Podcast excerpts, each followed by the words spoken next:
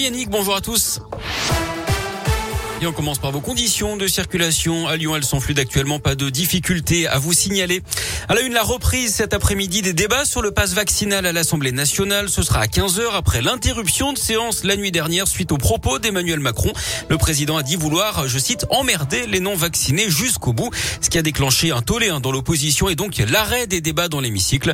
Avant ça, les députés avaient tout de même relevé l'âge du passe vaccinal de 12 à 16 ans. Hier, on a battu un nouveau record de contamination. Plus de 270 000 cas et 3 000 nouvelles hospitalisations. Chez les enfants, ils sont 64 en réanimation actuellement d'après le décompte du ministre de la Santé, Olivier Véran. C'est deux fois plus que le maximum enregistré en novembre ou en décembre. Mais les formes graves sont très réduites pour les enfants vaccinés. L'actu, c'est aussi Sanofi jugé responsable d'un manque de vigilance et d'information sur les risques de la dépakine. Ce médicament pour les troubles bipolaires, mais qui présentait des risques pour le fœtus lorsqu'il était pris en cas de grossesse. La justice qui a estimé recevable hein, l'action de groupe présentée par l'association de victimes de la dépakine contre le labo lyonnais, ce qui ouvre la voie à une première judiciaire dans le domaine de la santé. Sanofi avait déjà été mis en examen pour tromperie aggravée et blessures involontaires dans cette affaire. Une année record pour la pratique du vélo à Lyon, plus 21% par rapport à 2020, 36% même si on compare à 2019. En 2021, près de 38 millions de déplacements à vélo ont été comptabilisés dans la métropole de Lyon.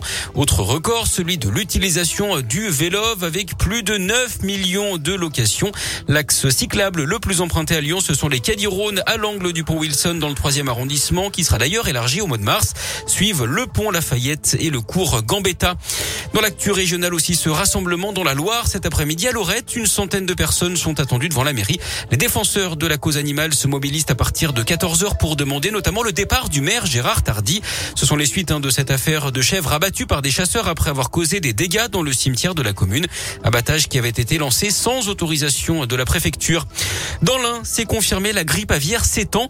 Au total, une quarantaine d'oiseaux sauvages ont été retrouvés morts dans les étangs de la Dombe depuis le début de la semaine d'après la préfecture.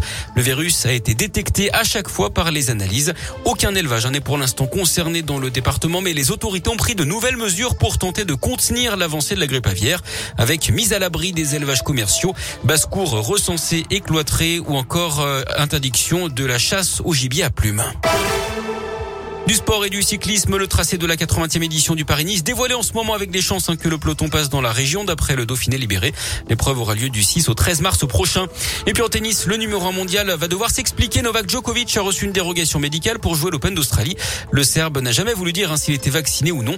Une exception qui passe très mal à Melbourne où les habitants ont été soumis à des restrictions parmi les plus dures au monde pour lutter contre le Covid. Merci.